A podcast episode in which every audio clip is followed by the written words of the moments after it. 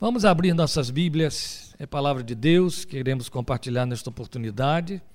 Em Gênesis capítulo 32, ontem nós, aos que foram lá, ameaçamos com esse texto hoje, né? Que quando eu digo que eu aviso de véspera, eu estou fazendo uma ameaça. Aí, à tarde, eu disse a Letícia: vamos ver se eu não vou passar vergonha, porque se eu disse que vou falar nesse texto. Ô, oh, Alice, que bom ver você, estou vendo daqui, que alegria. E aí, quando eu digo assim, que eu vou falar e chega lá, se ele muda no meio do caminho, eu passo vergonha. Mas não mudou, não, gente. Para azar mudou não. Então nós vamos ler Gênesis 32, de 22 a 31, é um texto clássico, muito conhecido, vocês sabem de cor, não falta crente que conheça, que cante, isso já foi transformado em cânticos e etc. E eu espero que hoje seja transformado em oração, amém? Então vamos lê-lo com muita reverência e logo em seguida estaremos orando e considerando o que Deus tem para nós nesta história de Jacó com Deus, não é? Naquela noite Jacó levantou-se, estou lendo a partir do versículo 22, Gênesis 32, 22 em diante. Naquela noite Jacó levantou-se, tomou suas duas mulheres, suas duas servas e seus onze filhos para atravessar o lugar de passagem do Jaboque. Depois de havê-los feito atravessar o ribeiro, fez passar também tudo o que possuía, e Jacó ficou sozinho. Então veio um homem que se pôs a lutar com ele até o amanhecer. Quando o homem viu que não poderia dominá-lo, tocou na articulação da coxa de Jacó, de forma que lhe deslocou a coxa enquanto lutavam. Então o homem disse: Deixe-me ir, pois o dia já desponta. Mas Jacó lhe respondeu: Não te deixarei ir, a não ser que me abençoes. O homem lhe perguntou: Qual é o seu nome? Jacó, respondeu ele. Então disse o homem: Seu nome não será mais Jacó, mas sim Israel, porque você lutou com Deus e com homens e venceu. Prosseguiu Jacó: Peço-te que digas o teu nome. Mas ele respondeu: Por que perguntas o meu nome? E o abençoou ali. Jacó chamou aquele lugar Peniel, pois disse: Vi a Deus face a face, e todavia minha vida foi poupada. Ao nascer do sol, atravessou Peniel, mancando por causa da coxa. Por isso, até o dia de hoje, os israelitas não comem o músculo ligado à articulação do quadril, porque nesse músculo Jacó foi ferido. Vamos falar com Deus. Amado, o que te pedimos pela fé por meio de Cristo Jesus, o Senhor, é que nós te vejamos esta noite através desta palavra, como Jacó naquele jaboque de tantos séculos passados. Nós rogamos que o Senhor, pelo mover do teu Espírito entre nós, levante o nosso coração, a nossa alma à altura desta palavra, trazendo-nos a sensibilidade que capte, que absorva, que receba aquilo que da tua parte nos é dado saber e que o teu Espírito pode segredar a cada coração. Ó Espírito de Deus, move-te sobre as vidas, move-te dentro das vidas, move-te a partir da nossa vida. E por favor, segreda aos nossos ouvidos o que queres que ouçamos o que sabes que necessitamos para a nossa fé. Ensina-nos as coisas que tu queres, que sabes que precisamos aprender. Faze-nos te ouvir. Faze-nos ouvir voz de Deus e não de homem mas por amor de teu santo nome, dilata nosso entendimento espiritual, para que nada do que diz respeito ao teu conselho e se grave em nossos corações e nos marque, como aconteceu aquele tempo, naquela experiência de Jacó, que o marcou de maneira visível e também sensível e para sempre, pelo resto dos seus dias. Nós te rogamos, por Cristo Jesus, Senhor, e para o louvor de tua glória. Amém. Meus amados, nós poderíamos desdobrar uma série de ideias que este rico texto histórico e clássico da história de Jacó com Deus, que marcou a história de Jacó para nós, tem a apresentar. Tem muita coisa aqui muito boa, não temos tempo para essas coisas muito boas, mas pelo menos uma delas nós desejamos pensar e focar uma parte significativa. Eu quero, antes de fazer a abordagem, aquilo que é, entendo que é o que Deus deseja que nós percebamos na experiência de Jacó para nós hoje aqui, eu quero só lhe chamar a atenção para esclarecer algumas coisas. Nós temos aqui uma abordagem um tanto inusitada, um tanto incomum, que era muito própria da pena dos escritores do Velho Testamento. A gente dá um nome técnico para isso, a gente chama de antropomorfismo, ou seja, quando Deus toma forma humana para comunicar a sua mensagem. E também antropopatismo, quando Deus assume sentimentos humanos para comunicar comunicar a sua mensagem de maneira que a nossa mente consiga entender. Isso já significa, antes de mais nada, que você não pode ler esse texto de forma tão literal quando você esbarra com essa terminologia, que é um recurso usado pelo Espírito Santo de Deus para que você receba a mensagem, não para que rejeite a mensagem.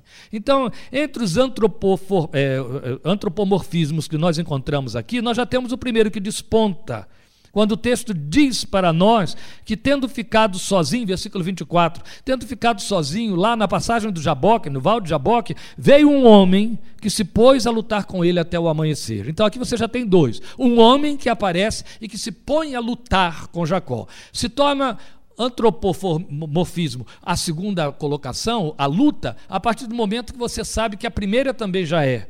Porque lá em Osés capítulo 12 você vai ler que esse homem era um anjo. E toda a revelação das Escrituras, continuando a, a, narrativa desse texto, ao se reportar a esse texto, afirma categoricamente que Jacó lutou com um anjo. Versões mais antigas, inclusive, não traduzem homem, mas anjo de Deus. A outro, outro antropomorfismo está no fato de que, uma vez que se sabe que esse homem era um anjo, não tem por que você entender que houve uma luta. Então ele está de novo usando de um antropomorfismo. E você vai ver isso continuando aí, até a ponto de você dizer, não podendo é, prevalecer contra ele, quer dizer, o anjo vendo que não prevalecia contra Jacó, pede a Jacó, deixa-me ir. Jacó diz, não te deixarei ir. Tudo isso é antropomorfismo. E eu não preciso explicar isso. Se pudermos em algum momento conceber que um homem pode lutar com um anjo e vencer o anjo, o anjo não poder contra esse homem, Joga tudo isso aqui fora, esquece a fé cristã e entra em desespero. Porque minimamente tem gente aí dependendo de anjo para continuar sendo crente. Coitado, vai dar com os burros na água. Mas tem. Se você tirar o anjo dele, tá danado. Tem uma igreja por aí que troca de anjo quando o seu não estiver funcionando bem. Pode ir lá. É, quem gosta de engano, vai nesses lugares. Quer, quer enganar, quer ter engano, vai lá, eles trocam de anjo. Então, Vai numa sexta-feira, que eles trocam dinheiro na sexta-feira. No terreiro da minha tia, eles trocavam de guia na sexta-feira. Essas igrejas que saíram de lá, eles trocam de anjo na sexta-feira. Pois bem, voltando ao que é sério. Então é evidente que você não pode nem pretender que um anjo possa não resistir ao homem e ainda ser vencido pelo homem. Isso é um antropomorfismo. É em cima disso que nós estaremos meditando hoje aqui. Outras considerações. E é uma das principais razões porque todas as demais escrituras do Velho Testamento corroboraram que se tratava da luta de um homem com um anjo, e Oséias, outro tanto, que aí foi categórico, muito mais do que isso, está no fato também de que o próprio Jacó assume que lutou com Deus e que viu a face de Deus, a ponto de chamar aquele lugar, dar um nome àquele lugar e chamar de Peniel, face de Deus. E aí, nós vamos ver que Deus assume isso de tal maneira que disse para Jacó: Porque você lutou com homens e com anjos, com homens e com Deus, e prevaleceu, você não se chamará mais Jacó, e sim Israel. Pois bem, esta é a narrativa do texto e esta é a explicação que você pode dar para esses detalhes aí nas entrelinhas, que não podem passar batidos. Mas todos nós conhecemos bem esta história. Como eu disse, ela é cantada, ela é repetida, ela é muito escrita, reproduzida, e ela já seria por si só, extraordinária, somente alusiva a Jacó. O simples fato de eu ter feito menção destas coisas aqui já desponta né, a, a, para, nessa história o extraordinário dela para nós. Mas nós sabemos que este evento foi mencionado ao longo dos séculos posteriores pelos profetas. Eu acabei de citar Oséias para vocês como se incluísse, isso que é um ponto importante, toda a descendência de Jacó. É interessante que em versões mais antigas, não na que eu estou usando, o texto de Oséias 12, quando remonta ou refere-se a este episódio em Gênesis 32, dirige-se ou usa o nome de, Judá, de Jacó como toda a nação de Israel.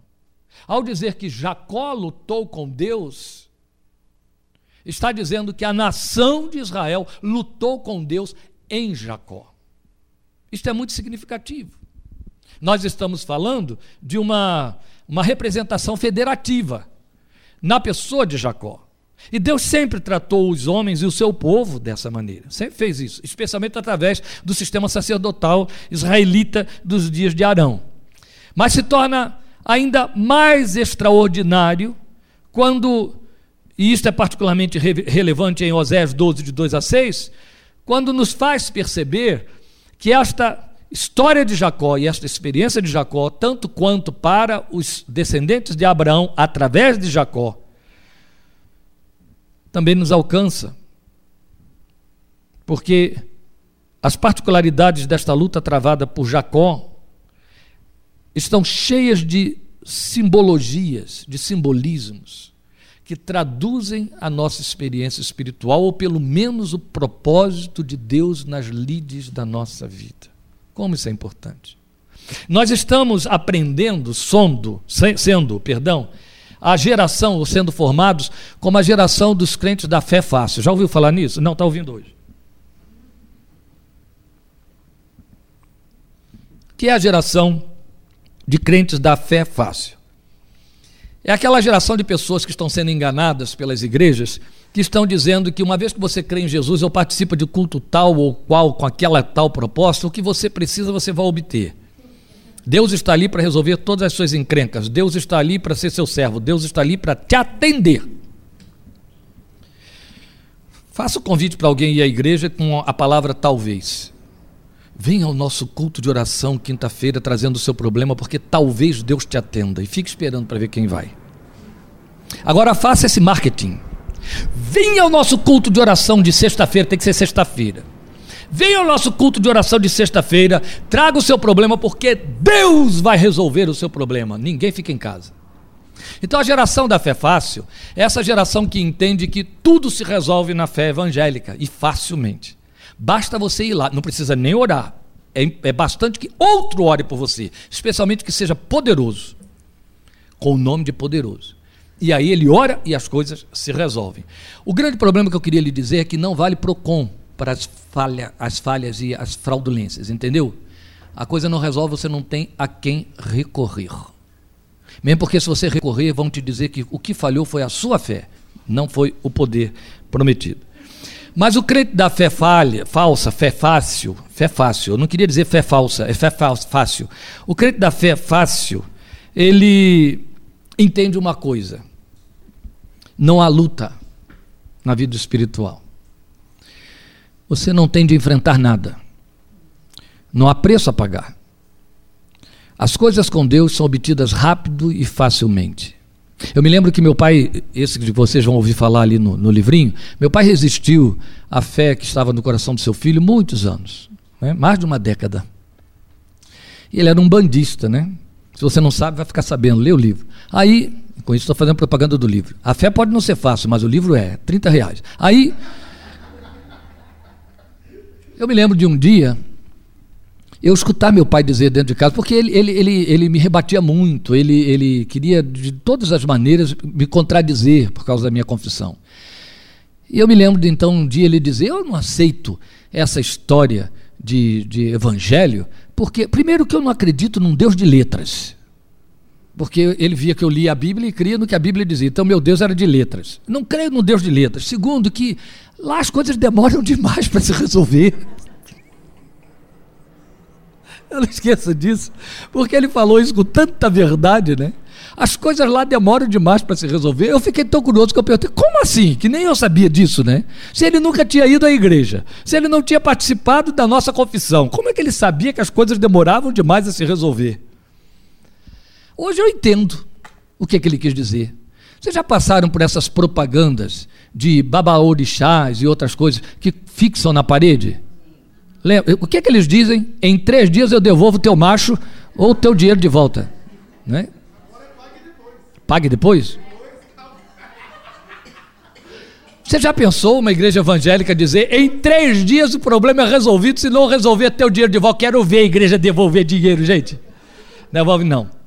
E é por isso que não anuncia. E o caso é que meu pai cria nisso, né? E o que, é que ele entendia? Os crentes ficam orando, orando, orando, e nunca acontece. Se ele lê essa história de, de Elias, né? Sete vezes mandou aquele pobre coitado subir lá nos píncaros do monte para ver se tinha resposta. Sete vezes. Uma, duas, três, quatro, cinco. Né? Graças a Deus, quando o rapaz voltou botando meio palmo de língua para fora, já esbaforido, para dizer a ele: ia dizer não tem nada. O que tem uma nuvenzinha assim, tá bom, tá bom, é o que basta. Ele deve ter ficado eufórico. Oh, resolveu, isso viu, né? porque senão ia subir a oitava vez. 40 anos. Moisés esperando para começar uma missão. 20 anos, Isaac, orando por uma namorada. Quero ver você participar de uma igreja evangélica orando 20 anos pelo seu casamento. Quero ver se você fica ali naquela igreja 20 anos orando. Fica nada. Mas na, na, no Evangelho é tudo assim, entendeu? Interessante, né? Nada é imediato, nada é rápido, só na igreja evangélica. Mas no Evangelho da igreja evangélica, tudo é demorado. Porque o Deus do Evangelho nem sempre é o Deus da igreja evangélica. Então o Deus da igreja evangélica resolve rápido, mas o Deus do Evangelho demora pra caramba. Tem que ter luta. Porque essa luta se chama desenvolver uma coisa que é sagrada para Deus no seu coração: esperança. E vocês conhecem o processo da esperança. Glória a Deus. Nada simpático o processo da esperança. Sabiam? Conhece a equação da esperança na Bíblia? Romanos 5,5 tribulação. Primeiro vem a tribulação. Qual é a porta da esperança? Era o programa de Silvio Santos. Não, a porta da esperança é tribulação.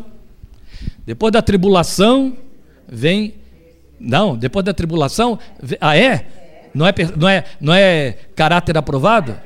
Ah, primeiro vem é, é, tribulação.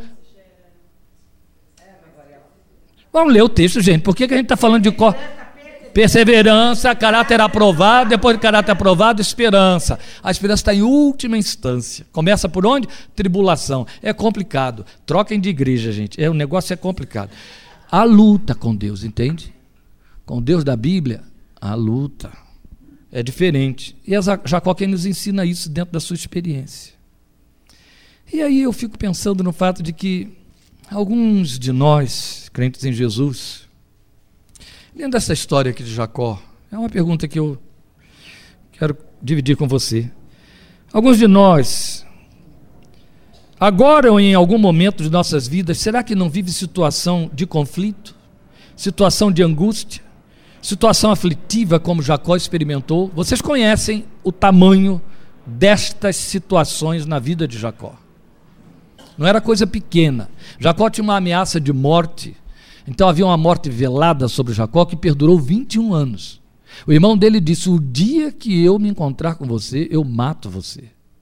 Você ouvir isso, jovenzinho, cheio de força, é muito bom, solteiro, sozinho, não é assim?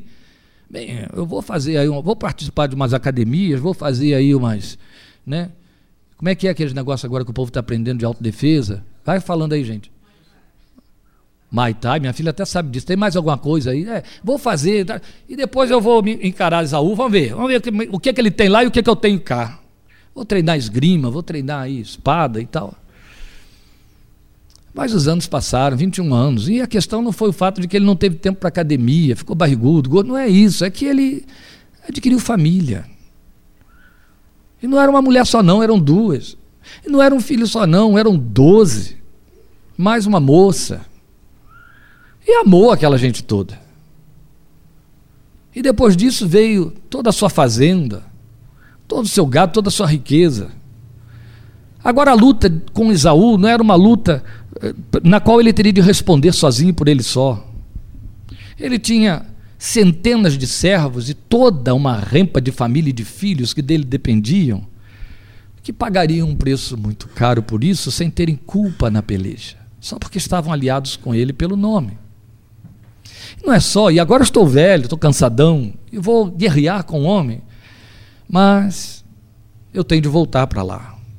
E é lá que ele está. E há uma jura: eu te mato quando te achar. Então agora é hora de orar a Deus. Senhor, o Senhor me deu uma promessa 21 anos atrás. O Senhor me mandou vir para onde eu vim e disse que depois eu voltasse para onde eu saí. Chegou a hora de voltar, porque o Senhor está me mandando voltar. Mas Esaú continua vivo, Deus. A ameaça está lá. Eu vou dar de cara com ele. O Senhor está me mandando voltar. O Senhor me abençoou tanto. O Senhor cumpriu tudo que o Senhor disse ao longo desses anos. Isso tudo vai acabar agora porque eu tenho de voltar. Chego lá, morro na mão do meu irmão e resolveu. E fui fui para onde? De que é que serviu tudo isso? Era uma aflição nada pequena, era um conflito nada pequeno.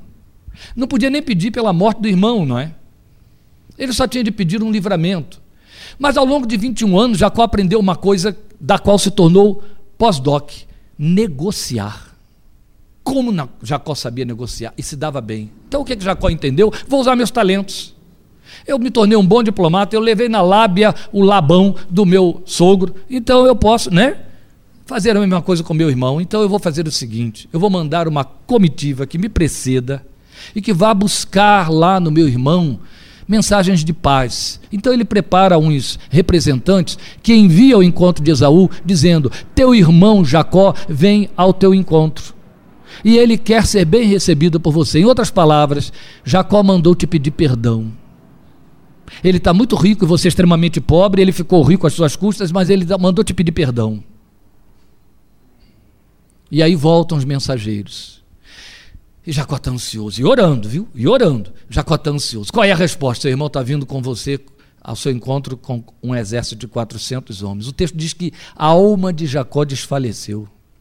A primeira coisa que ele fez foi olhar para trás e pensar nos seus doze filhos, suas mulheres e todos aqueles servos. 400 homens armados. Ele armou um exército para cumprir a promessa feita há 21 anos. Ele não vem só se haver comigo, ele vem matar a mim e a tudo que eu tenho 400 homens. Jacó entrou em pânico. Jacó foi orar. E Deus abriu os olhos de Jacó quando ele orava para que ele visse que havia dois ranchos de anjos acampados ao seu redor. Coloque-se no lugar de Jacó. Você tem um conflito desse tamanho. E aí você ora e Deus diz: Olha só, aquele lugar lá, lotado de bandidos, que antes de perguntar quem vem lá, atira e pergunta quem vinha. Né? A gente tem muito disso no Rio de Janeiro. Mas olha aí os anjos que estão ao seu redor. Vá lá, enfrenta. Foi isso que Deus fez com Jacó. O que Deus estava mostrando a Jacó é: eu estou te dando garantia, Jacó. Seu irmão vem contra você com um exército de 400 homens. Eu tenho dois ranchos de anjos ao seu redor. Maanaim foi o nome que ele chamou. Dois acampamentos. Olha o Aim aí, Silvana, que eu falei na mesa. Aim, dual. Dois ranchos de anjos. Era para Jacó pular e dizer: Vem, Esaú, vamos ver aí, é Não é? Não, não teve paz, perdeu o sono, não se. Nada resolveu. E Jacó entra em luta e diz: Não está dando certo. Não estou em paz, não consigo conciliar o sono. Meu estômago está aqui pulando. Algo tem que mudar. Eu volto à pergunta: será que algum de nós, agora ou em algum momento de nossas vidas, não vive situação de conflito, de angústia e aflição como Jacó experimentou? De várias áreas. E olha, interessante, a aflição de Jacó era consequência de culpa. Então é muito nosso isso, né? Procure uma sondagem aí honesta no seu coração, que você vai ver que as coisas de que você reclama e que te causam dores e sofrimentos são resultado de culpas, de decisões mal tomadas, precipitadamente, descuidadamente, ou porque você foi lesado. Mas a verdade é que você está aflito, sofre angústias. Minimamente são situações para as quais você não tem solução em você mesmo e já fez tentativas. Isso rouba a paz e o sono. Mas não é só. Ao mesmo tempo em que Jacó precisava de livramento, ele precisava de uma conquista. Não era só um livramento. Ele tinha de conquistar seu irmão. Não era só escapar. Se Deus mata Esaú, Jacó está livre. O que Jacó quer é seu irmão vivo e amigo. Ele quer conquistar. Então, se você não tem uma aflição de um confronto, você pode ter uma aflição por necessidade de conquista alguma coisa muito acima de você. De uma forma ou de outra, o que nós estamos querendo dizer é que temos muitas coisas semelhantes à experiência de Jacó. E aí eu pergunto se não estaria Deus em tais circunstâncias nos chamando para uma luta. Por isso que eu comecei dizendo que temos e vivemos no meio de uma geração de crentes de fé fácil. Falo isso com bastante pertinência e até autoridade, porque uma coisa que a vida espiritual me ensinou ao longo dos anos é que aquilo que você obtém com facilidade, mesmo em termos espirituais, perde valor. Entende? Sabe aqueles filhos que você cria super gratificando e ele não mede o peso da vida? Porque não custou nada para ele e foi obtido de forma tão rápida e tão fácil que ele não pode mensurar a distância entre querer e ter. e você criou um filho malcriadamente, até canalhamente. Então tem gente pensando que Deus faz isso conosco. Mas quando ao invés disso você cria o seu filho com apreço, quando você o leva a entender as dificuldades para a conquista das coisas e como estas coisas precisam de luta para que sejam obtidas, as coisas obtidas se tornam valorosas. Elas são cuidadas com zelo e Deus investe assim na nossa vida. Ao longo dos anos na minha vida com Deus, eu tenho aprendido que as coisas respondidas e obtidas de forma muito fácil, elas têm elas são muito tênues, elas desaparecem de maneira muito fácil também. Mas aquilo que demanda luta com Deus, aquilo que permite que haja espaço para gerar esperança, cultivar esperança e forma meu caráter, quando surgem, quando se manifestam, adquirem um sabor todo especial. Há um valor. Há um pleitear por permanecer e fazer com que permaneça perseverança. Deus nos chama para lutas espirituais, meus queridos. Eu quero chamar a sua atenção para o fato de que esse texto afirma que Jacó lutou com Deus, em lugar de apenas dizer obteve vitória. Ele conceituou isso como vencer.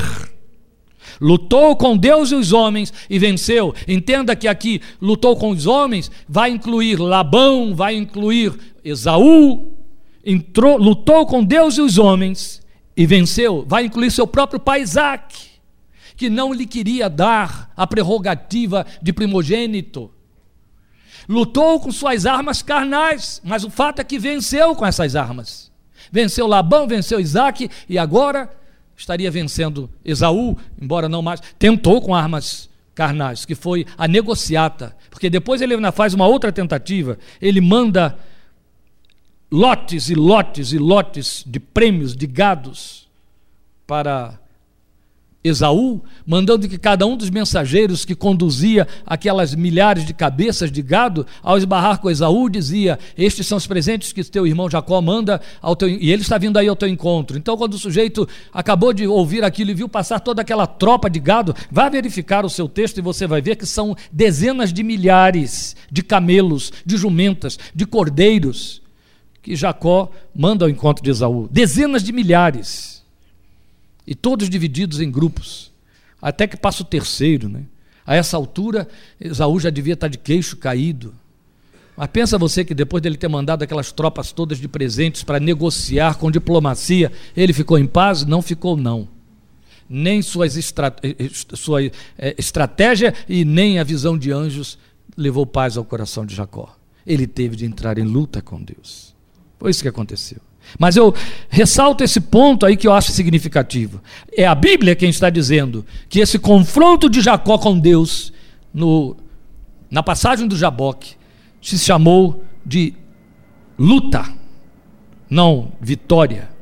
O texto então não disse obteve vitória, disse venceu. Lutou com Deus e os homens e venceu. Então a luta de Jacó aqui com os homens foi por essa via de negociações e venceu sempre. Com Deus foi frente a frente no Jaboque. E este é um outro ponto importante para nós. Até onde a nossa fé cristã nos tem levado a esse confronto tete a tete com o Deus da nossa fé, a esse trato pessoal com o Deus da nossa fé. Pregando ontem em Interlagos, dissemos que hoje bateríamos nesse ponto de novo, porque estávamos exatamente abordando isso ali ontem a importância desse momento tão especial, desse trato particular e pessoal com Deus que é pessoal e que trata conosco pessoalmente. Estamos cada dia mais sendo seduzidos na fé e incorrendo no risco de nos vermos dentro da coletividade da comunhão, meus queridos. Isso é indispensável porque se trata de igreja. Mas antes de você ser corpo, você é membro. Não esqueça isso. E antes de Deus tratar de você como corpo, Ele trata de você como pessoa. Antes de tratar com você no coletivo, Ele trata com você no individual. O Evangelho nos prega um Deus pessoal e não é possível admitir na nossa fé que a nossa comunhão com o Deus pessoal tenha de ser feita de forma coletiva.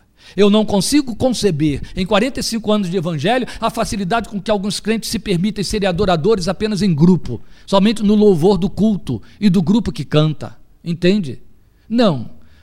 Pelo menos a minha herança nunca permitiria isso. Vocês vão ler lá que eu sou herdeiro de uma casa que cantava o dia inteiro. E eu me lembro que na minha primeira semana de crente, quando de fato entendi que tinha nascido de novo, estava apaixonado por Jesus, primeira semana, na segunda no caso, eu ouvi os primeiros cânticos, os primeiros hinos, e a igreja naquele tempo usava inário. Lembra? Alguém aqui conhece inário? Já viu algum inário? Ah, que bom, três, seis, que bom. Então, as igrejas evangélicas antigamente usavam inário, né? E a minha igreja então cantava com inário. Eu estou falando da década de 70. Ninguém tinha pensado na existência dessas, desses artefatos que temos aí. E aí eu ouvi aqueles hinos pela primeira vez, eu fiquei encantado. E eu queria continuar cantando, mas não tinha como. Pobre morando longe da igreja, esperei o outro domingo. Quando o outro domingo chegou, eu estou ali cantando e eu sabia que era um livreto que tinha tantos cânticos. Rodei ele assim com os dedos, eu vi tinha 560. Eu tinha ouvido no domingo anterior cinco, estava ouvindo agora de novo mais cinco, e ainda tinha quinhentos e tanto para aprender. Eu fiquei ansioso. Aí eu cheguei para a filha do pastor, que era uma jovem um ano mais velha do que eu, e disse: Eu posso copiar estes hinos aqui? Ela, para quê? Para eu poder lembrar deles durante a semana em casa. Ela olhou para mim: Não, leve emprestado. É mesmo? Pode? Pode. Fica com ele em casa domingo você traz de volta. Que felicidade. Minha mãe tinha sido, na adolescência, é, cultivada na escola dominical das igrejas batistas e congregacionais da nossa cidade na adolescência. Depois casou com um bandista, virou um bandista, mas não tinha se convertido naquele tempo. Só que foi bom tempo que ela frequentou as igrejas com minha tia, irmã dela, que era crente antes dela e morreu muito crente, né? Antes dela também, porque faleceu antes. E aí quando eu fui para casa com aquele ináriozinho, e comecei a cantar. E minha mãe viu que eu estava com o inário na mão cantando, ela começou a cantar do outro lado junto. E ficou é, é curiosa e veio para perto e queria, mostra aqui para mim. Aí ela lembrava a letra e ela conhecia a música. Quando eu descobri que minha mãe, minha mãe conhecia a música daqueles hinos, eu comecei a mostrar outros. Aí ela lembrava de outros hinos e dizia, procura aí para ver se tem. Aí eu procurava, tinha. E ela sabia. Oh, meu Deus. Cantei a semana inteira. Eu lembro de uma vizinha que ficava logo assim na orelha, Dona Carlota eu me lembro de Dona Carlota chegar no muro e perguntar: Dona Nésia, que cantoria toda é essa aí do Kleber? Que a mulher devia estar de saco cheio de tanto estar ouvindo aquele garoto lá. Ah, mestre, o mar se revolta. Estava feliz, cantando, cantando. Então era uma família que cantava. Desde aquela época, eu não aceitava a ideia de que adorar a Deus e cantar para Deus é só na hora do culto dentro da igreja. Nunca ninguém foi mais evangelizado do que o meu chuveiro. Porque o que eu cantei debaixo do chuveiro a vida inteira.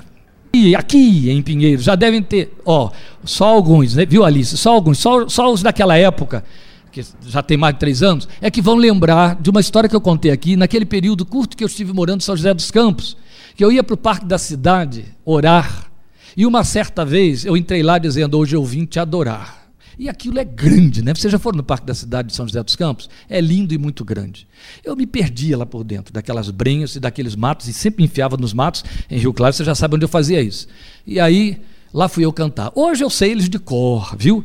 Porque, bênçãos do céu, Deus sabendo como eu amava cantar, ele me colocou na na, na, na, direção de, de, comunhão de uma veterana, uma senhora quase octogenária, que conhecia de cor todos os hinos do nosso inário, e ela me ensinou quase todos. Depois, quando eu fui para o seminário, nós tínhamos aula de salmos e hinos. Ei, céu desceu na terra, né? Toda terça-feira, a mulher do diretor ia para o piano e nos ensinava os hinos que ninguém conhecia. Então, eu aprendi quase que todos os 500 hinos, salmos e hinos.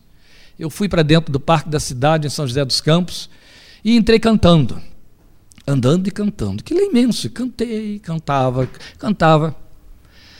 E cantei um último cântico, depois de cantar muito, porque eu já estava cansado, né? Andar e cantar cansa.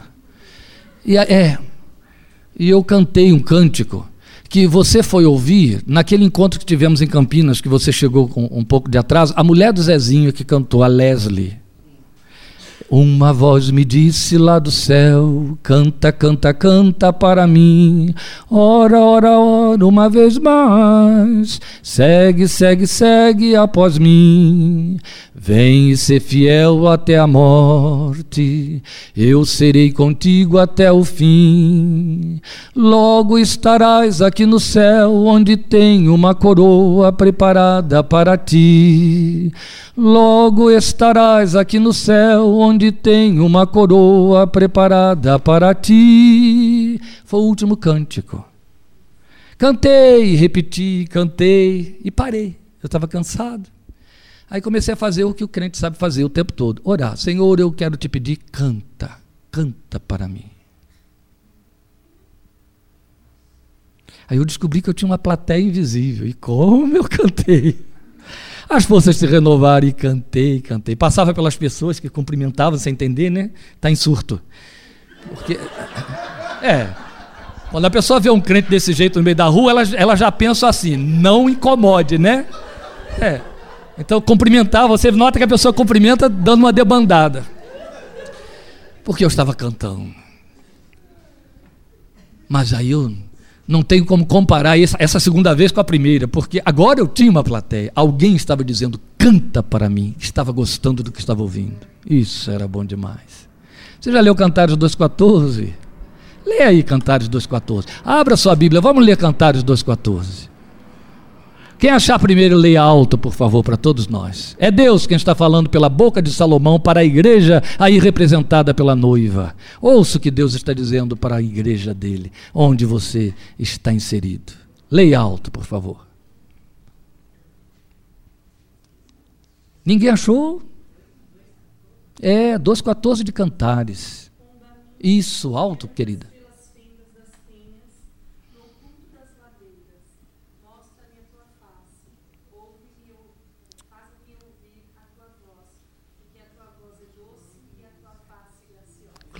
Deus. Olha o que ele pensa de você. Faz-me ouvir tua voz. Tua voz é doce.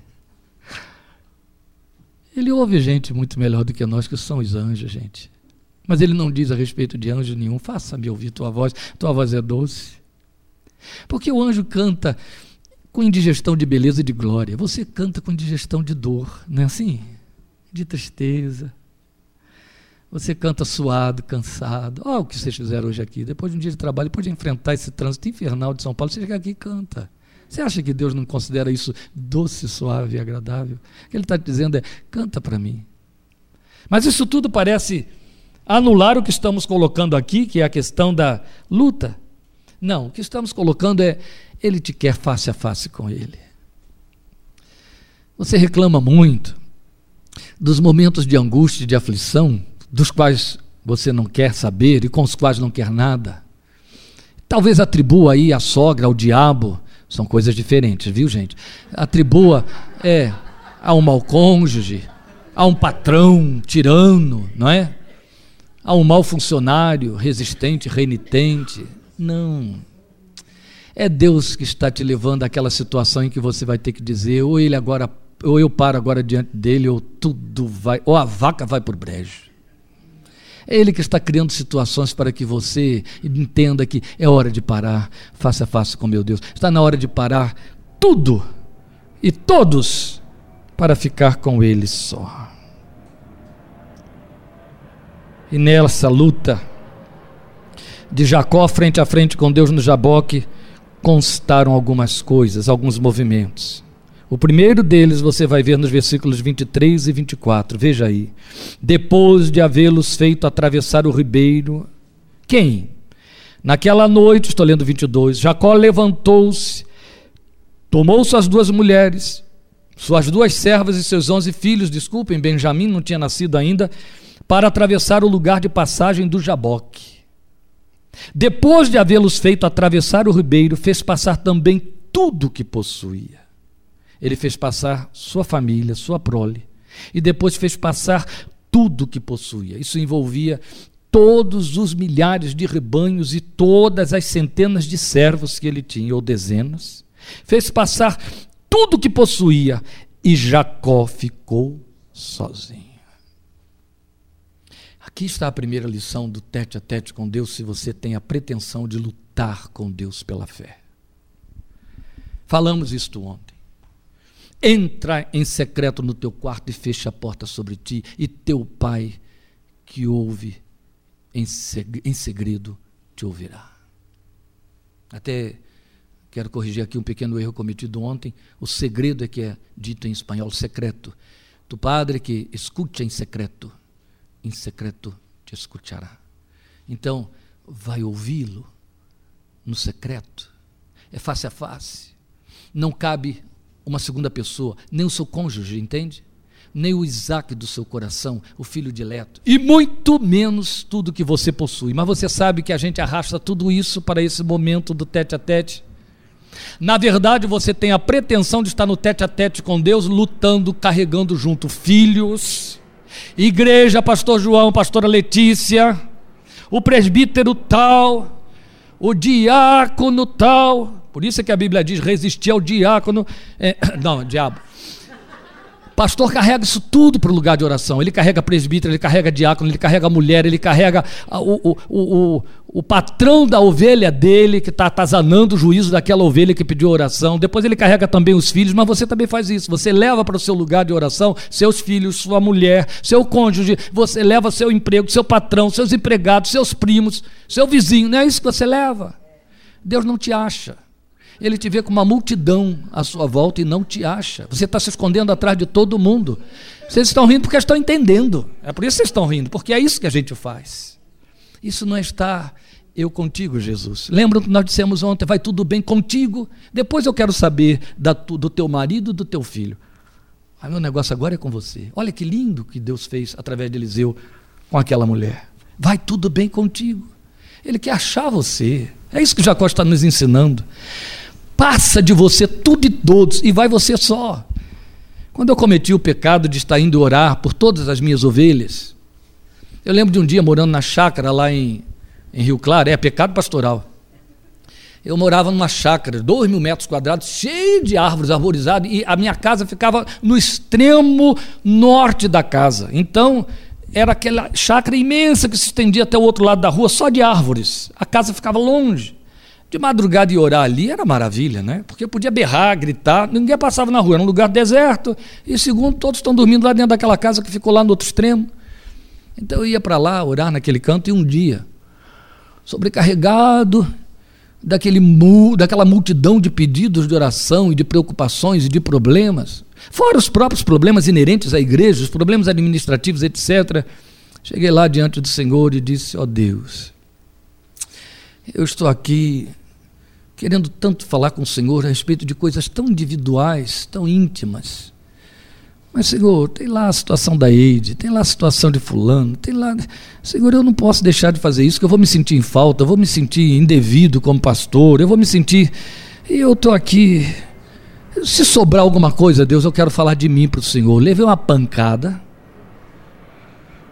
Ele chegou para mim e disse assim: Lembra do meu servo Arão? Como Arão entrava na minha presença?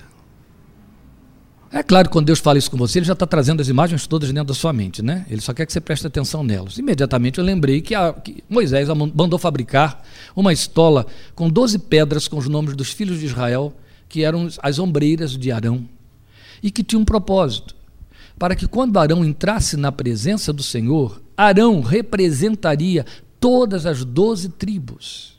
Olha aí, a representação federativa. Quando Arão se curvar, Deus disse: Diante de mim, eu estarei vendo sobre os seus ombros os nomes dos filhos de Israel. Meu filho, vem você só. Quando eu te olho, eu já vejo todo mundo junto. É aleluia mesmo, querido. Eu aprendi para sempre.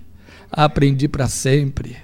Nunca mais tive medo de chegar para um crente e dizer: Estou orando por você, porque eu sei que isso é verdade. Entrou por aqui o pedido de oração, ó, só fazer assim diante dele que ele já está lendo, já está vendo. E aí eu posso ir sozinho na presença do meu Deus e adorar, e adorar, e adorar. Aí ele me acha. Faça isso. Joga para fora essa desculpa de que são muitas horas de trabalho e eu tenho que dar conta. E depois tem que botar a criança na escola, e tem que preparar a comida da criança, e que tem que fazer, e tem, você sempre vai ter que. E ele nunca vai te achar. E nunca vai se convencer das suas desculpas. E cada vez te deixará mais angustiado até que você entenda: sou eu só. Ou todo mundo vai se danar comigo. Foi isso que ele fez com Jacó. Mas achou Jacó sozinho na presença dele. Eu quero te desafiar. Há quanto tempo Deus não te encontra face a face? Só você e ele. Sem representar sonoramente mamãe, papai, o irmão Fulano, a irmã Beltrana. Quantas vezes foi você só diante de Deus? Sabe uma coisa que a vida com Cristo me ensinou ao longo desses anos? Que quando você entra na presença dele, só duas coisas acontecem, só duas, não mais do que uma. A primeira é um sentimento profundo de arrependimento que te inevitavelmente leva a confessar pecados. A segunda é uma adoração que você não consegue segurar. Você adora, ele te conquista, ele chega e derrete tudo. não dá para segurar. É por isso que tem loucos aí que não conseguem entender a mensagem da cabana, que também não entendem disso que a gente está falando. Entendeu? Glória a Deus pela vida daquele homem que escreveu aquele livro. Pois bem, a primeira coisa é um despojamento pessoal com objetivo priorizado. Se você quer lutar com Deus, despoje-se. Ele nunca pretendeu diferente. Chegou para Moisés e disse: Tira as sandálias dos teus pés. Chegou para Josué, substituto de Moisés, e repetiu: Tira as sandálias dos teus pés. Despoje-se diante de mim. Desnude-se diante de mim. Fique sem poderes. Sem poderes. Fique desamparado diante de mim. Eu estou te chamando, Abraão. Sai da tua parentela, da casa do teu pai, vai para uma terra que eu te mostrarei. Eu estou te cortando raízes, eu estou te desamparando para que você só dependa de um parente, eu, teu Deus. E é isso.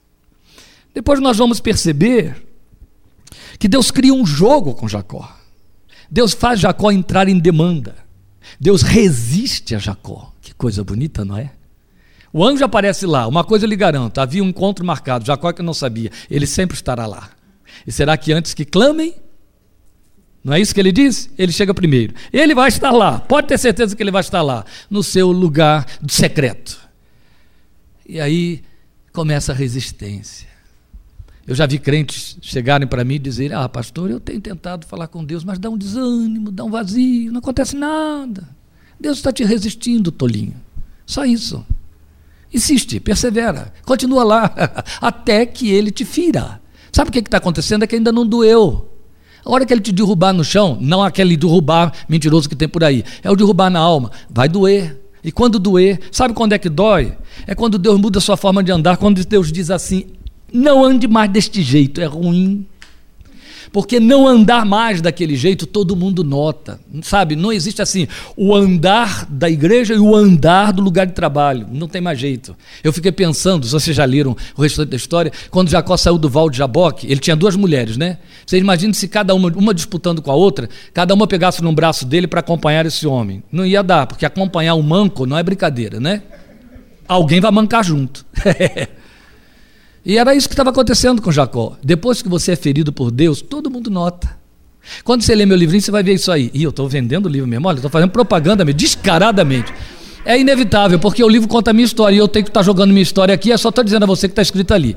Mas quando você lê o livrinho, você vai entender que na primeira noite da minha experiência com Cristo, na manhã do dia seguinte, os vizinhos notaram que eu já mancava. porque já não era mais igual. Só eu que não tinha me dado conta, mas eles me chamaram atenção para isso. Já mancava.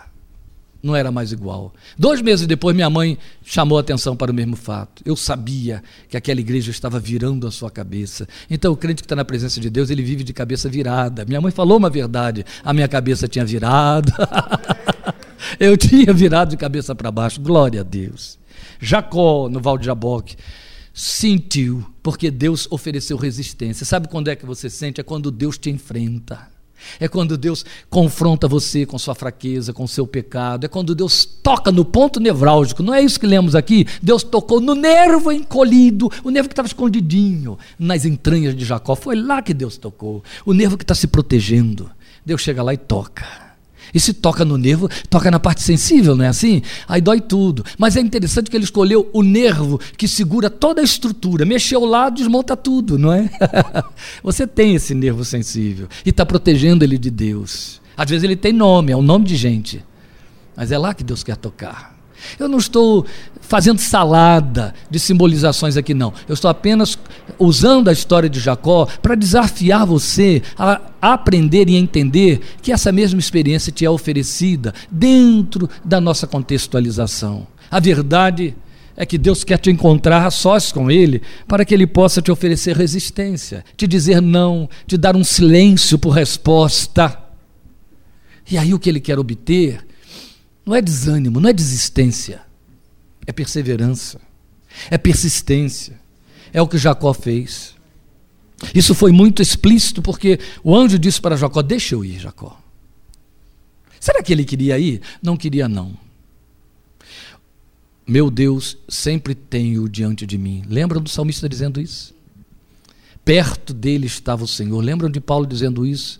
Deus nunca quer sair da sua presença. É você que sai da presença dele. O que ele estava fazendo era experimentar Jacó. Deixa eu ir, Jacó. Não. Eu não vou deixar o Senhor ir enquanto não me abençoar. Sabe o que eu fiquei procurando aqui? Onde estava a bênção? Aonde ela chegou? Jacó saiu de dentro do val de Jaboque com a bênção que o levou lá para dentro. A, a não, não, não saiu, não saiu. O que ele queria era ter certeza de que teria vencido Esaú. Esaú continuava a quilômetros de distância. Mas houve um momento em que Jacó saiu dali, deixou o anjo embora, porque entendeu: a bênção chegou. Eu não preciso vê-la nem tocar nela, eu já possuí. Porque o toque foi aqui dentro, ninguém mais me convence do contrário. Foi isso. O grande pânico, o grande medo voou. A partir do momento em que Jacó disse: Enquanto não me abençoares, e a bênção se deu neste momento em que ele disse: Então qual é o teu nome? Ele não sabia qual era o nome de Jacó? Sabia, ele estava querendo que Jacó fizesse uma confissão. Vocês sabem qual é o significado do nome de Jacó? Vamos falar alto. Olha só. Vamos traduzir isso em bom português? Porque a conversa ali foi em hebraico, certo? Matakute. Como que você se escreve? Certo? Mata Shemaka. Qual é o teu nome? Como que você se vê? Como que você se chama? Aí ele responde: Jacob. Como que você se chama? Usurpador. O que é que ele fez Jacó fazer? Confessar. Certo? Quem é você? Eu sou um usurpador. Vocês sabiam que a palavra hebraica, mesmo um nome, não tendo artigo, é uma, é, é uma palavra indefinida? Então, literalmente poderíamos traduzir a resposta de Jacó assim: Ani Jacob, eu sou um usurpador. Isso era uma confissão. é isso que Deus faz com você. Foi neste momento em que Jacó é abençoado. Não, Jacó. Você não será mais Jacó, não usurpador. Você não será mais usurpador. De agora em diante você será um lutador de Deus. De agora em diante você será um príncipe de Deus. Pronto, estava abençoado. Não precisava de vencer Esaú, de saber que Esaú estava pedindo as. Não precisava, eu ganhei aqui dentro. Você não será mais usurpador. Quer dizer, eu mudo essa história, eu mudo o seu nome, eu mudo o seu caráter, eu transformo você, eu te dou perdão dessa usurpação na qual você viveu a vida inteira e transformo você de usurpador em príncipe. A partir de hoje, você é um príncipe de Deus, você é um príncipe para Deus. Então a resistência divina foi confrontada pela perseverança humana, e aí Deus o marca para sempre. Aqui o que se destaca é a informação que nos dá o profeta. A arma para vencer de que Jacó se serviu. O texto diz para nós: ele lutou Jacó com Deus e o venceu. Você vai ler Oséias 12,6 traduzindo isso e dizendo: chorou e suplicou misericórdia. Essa foi a arma. Entende? Quando você lê assim, Jacó lutou com Deus, você fica pensando naquelas igrejas ufanistas, né? Em que o povo está falando, ó oh, Deus, eu exijo, eu quero, eu vou requerer, eu vou tomar. E aí pega carona em Jacó, porque Jacó lutou, eu também vou lutar. Tonto. Vai aprender com Jacó a verdade que Osés ensina. A arma da luta de Jacó foi choro e súplica. Jacó chorou e suplicou misericórdia. Suplicou perdão. Está escrito em Oséias 12,6. Essa foi a arma. E essa arma vence Deus. Você sabe por quê? Porque ele disse isso, pela boca de Davi. Os sacrifícios para Deus são um coração quebrantado e contrito, pois a um coração quebrantado e contrito tu não resistirás, ó Deus. Ele não resiste ao coração que se quebra. Eu sou o que habito no alto e santo lugar. Assim diz o alto e sublime, Isaías disse para nós, 57,15. Eu sou o que habito no alto e santo lugar, mas habito também com o quebrantado de coração, o, quebranta, o, o, o contrito de coração e o quebrantado de espírito. Deus não resiste a um coração quebrantado, a um coração que, com sinceridade, se arrepende e se derrama na presença dele. A esse coração ele cede e com ele se envolve.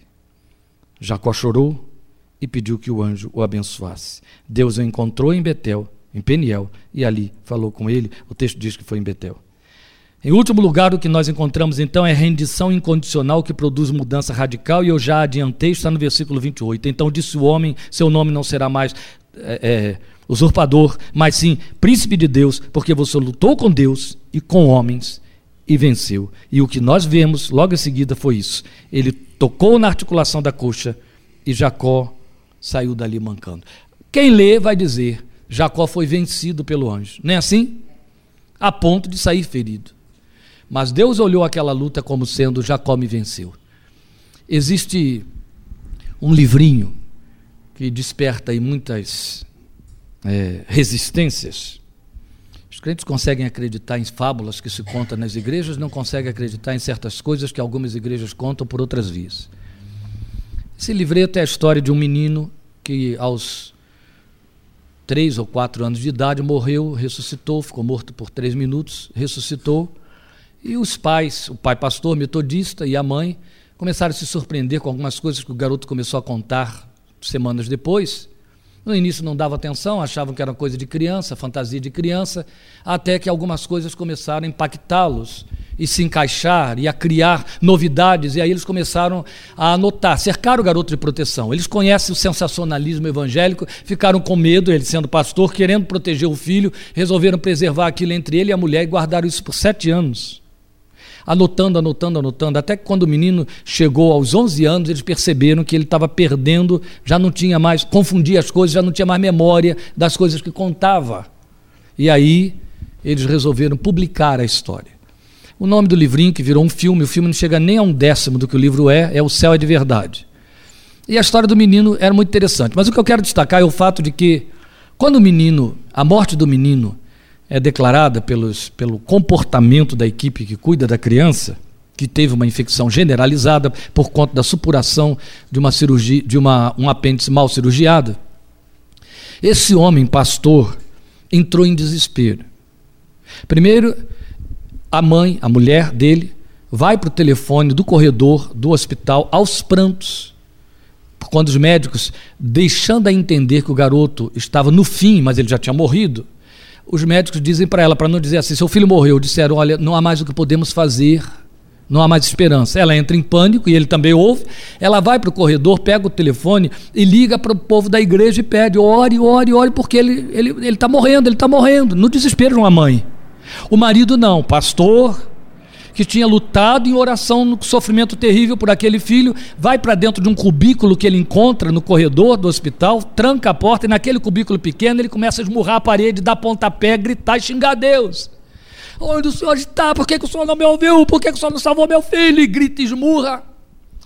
O menino, meses depois, quando começa a jogar algumas histórias, porque o menino ressuscita, quando o menino começa a jogar algumas histórias, foi onde chamou a atenção do pai, o menino conta esse detalhe assim muito interessante. Mas quando foi, meu filho, que você disse que anjos estavam cantando para você?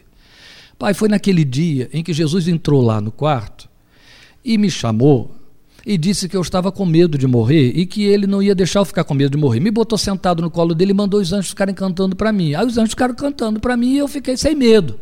Foi naquele dia em que ele viu mamãe ir para o telefone e ligar pedindo oração. E ele disse: Olha, eu vou levar você de volta para seus pais, porque seu pai está orando para mim lá no, no, no quartinho e está suplicando por você. Eu estou vendo seu pai orar. Então, Jesus viu que você estava orando e chorando muito, aí ele mandou de volta. Acabou com esse pai e essa mãe. Primeiro que é né, impossível essa história vira realidade se não fosse de fato uma revelação. E segundo, porque o pai sabia qual era a oração que ele estava fazendo dentro do quartinho e que Jesus disse para o filho que era uma oração que ele estava ouvindo. Você entende? Como é o coração do seu Deus, como é que ele vê, como é que ele ouve, como é que ele traduz. Você sabe que tem lugar para lamento na Bíblia, não é? Não murmure, mas lamentar, fique à vontade. A gente pode aprender a fazer isso. Lamente que é bom. Deus ouve e responde. É bom, desde que na sua lamentação caiba a oração, caiba a adoração, com toda certeza. Mas o que nós é, nos damos conta é que Deus, na sua graça e misericórdia infinita, sabe traduzir o nosso clamor e ele traduziu o clamor de Jacó. E nessa rendição incondicional, que produz mudança radical, ele nos faz sair vencedores. Então, na história de Jacó, qualquer um diria: Jacó foi vencido pelo anjo, e o Deus eterno mandou registrar: Jacó venceu Deus. Por isso que eu contei a história do pai do garotinho, porque na forma dele orar, ele venceu o coração de Deus. Não estou dizendo a você não é essa pregação falsa que tem por aí dizendo que Deus se dobra a sua fé, você pode ordenar pela fé. Não. Eu estou dizendo a você que a arma de que Jacó se serviu foi aquela que atinge o coração de Deus, segundo a verdade de Deus. Há um coração quebrantado e contrito. Então não é o coração que está dando ordem, é o coração que está esbravejando na sua dor, suplicando e se quebrando diante de Deus. Aprenda a lutar com seu Deus pela fé e você vai ver que você o tem para o seu coração. Então fala-se com tanto fanismo em batalha contra demônios. E crentes se regozijam por suas efêmeras conquistas, subjugando espíritos. Jesus, Jesus já advertiu os primeiros que não se regozijassem tanto com isso. Mas nada muda neles, nessas áreas. Deus desafia os crentes a entrarem em luta consigo. Saiba de uma coisa: é fácil lutar com demônio, gente. Difícil é lutar com Deus. Lutar com demônio é fácil. É oração e sai em nome de Jesus. Difícil é lutar com Deus. E Deus te chama não é para lutar com demônios. Deus te chama para entrar em luta com Ele. E quem se dispuser a isso vai se ver despojado, marcado, mas vai vencer entre os homens e entre anjos. Vai vencer na terra e vai vencer no céu, embaixo e em cima. E a bênção o marcará como quem de fato esteve com Deus, com toda absoluta certeza. Só que é preciso ser crente para isso, entende? É preciso querer Deus. Vamos ficar de pé e orar? Eu desejo sincero com esta palavra que eu compartilho com vocês esta noite, é que ele encontre Jacóis e Jacobinas a partir de hoje neste lugar na sua vida. Que ele leve você a entender que os seus conflitos e confrontos não são menos do que oportunidades que ele está lhe dando para ir para o seu lugar deserto de combate com ele. Faça isso. Você jamais será frustrado. Glória ao teu santo nome. Tu és Deus no céu e na terra. Tu és Deus por dentro e por fora. Tu és o Deus da nossa fé e da nossa confissão. Tu és o Deus da nossa salvação por meio de Cristo Jesus. Tu és nosso Deus e nosso Pai. Mas tu também te chamas o Senhor dos exércitos, o general dos exércitos celestiais. Tu também te chamas o capitão da nossa salvação e da nossa fé. Tu também te chamas o Senhor da guerra, aquele que é o Deus de batalha e de luta. E, ó Deus, eu sei que a maior guerra que tu queres enfrentar é contra o nosso ego, contra a nossa altivez, contra as nossas teimosias e desumandos. Tu nos queres rendidos, vencidos. E nesta luta, nesta guerra, em que de fato, sob todos os aspectos, nos veremos vencidos e rendidos, tu te deixarás vencer por nós, tu te terás deixado vencer por nós, porque este, esta é a forma de tu revelares o amor que tens para conosco. Por isso nos deste o segredo da oração, por isso nos deste o Espírito que habita dentro de nós, que nos capacita, nos habilita a ter coração quebrantado a teus pés. Por isso nos deste o recurso da humildade, o recurso, a possibilidade do despojamento, da rendição, da entrega, da renúncia. Por isso Jesus nos desafiou a renunciar renunciar o que somos e o que temos para andarmos com Ele, após Ele, diante dEle, para segui-lo. Senhor, ensina-nos estas coisas. Senhor, ajuda-nos a nos rendermos diante das vicissitudes, diante das situações que, via de regra, atribuímos ao diabo, mas que nos vêm como desafios teus à nossa fé, para formar corações rendidos, quebrantados, aos quais tu não queres resistir. Tua palavra diz que não resistes a esses corações. Glória ao teu santo nome. Aleluia, Senhor, porque tu és esse Deus maleável, esse Deus abençoado, esse Deus bendito que se deixa tocar pelo nosso coração quebrantado na tua presença. Ó Senhor, gera, levanta, desperta, constrói aqui entre teus filhos e filhas corações quebrantados, meu Deus, corações que não tenham medo de gemer na tua presença, corações que não tenham vergonha de chorar diante do Senhor, corações que não restri se restringam às orações diminutas, corações que se entreguem àquela busca desenfreada, àquela busca sem paradoxos, àquela busca com perseverança diante do Senhor, à semelhança de homens e mulheres mulheres de Deus no passado que conquista o teu coração. Não estamos falando de tempo, estamos falando de têmpera, estamos falando de perseverança real. Tu sabes disso. Gera, ó Espírito de Deus, cria no coração de teus filhos e filhas, moços e não moços, ó Deus, maduros, veteranos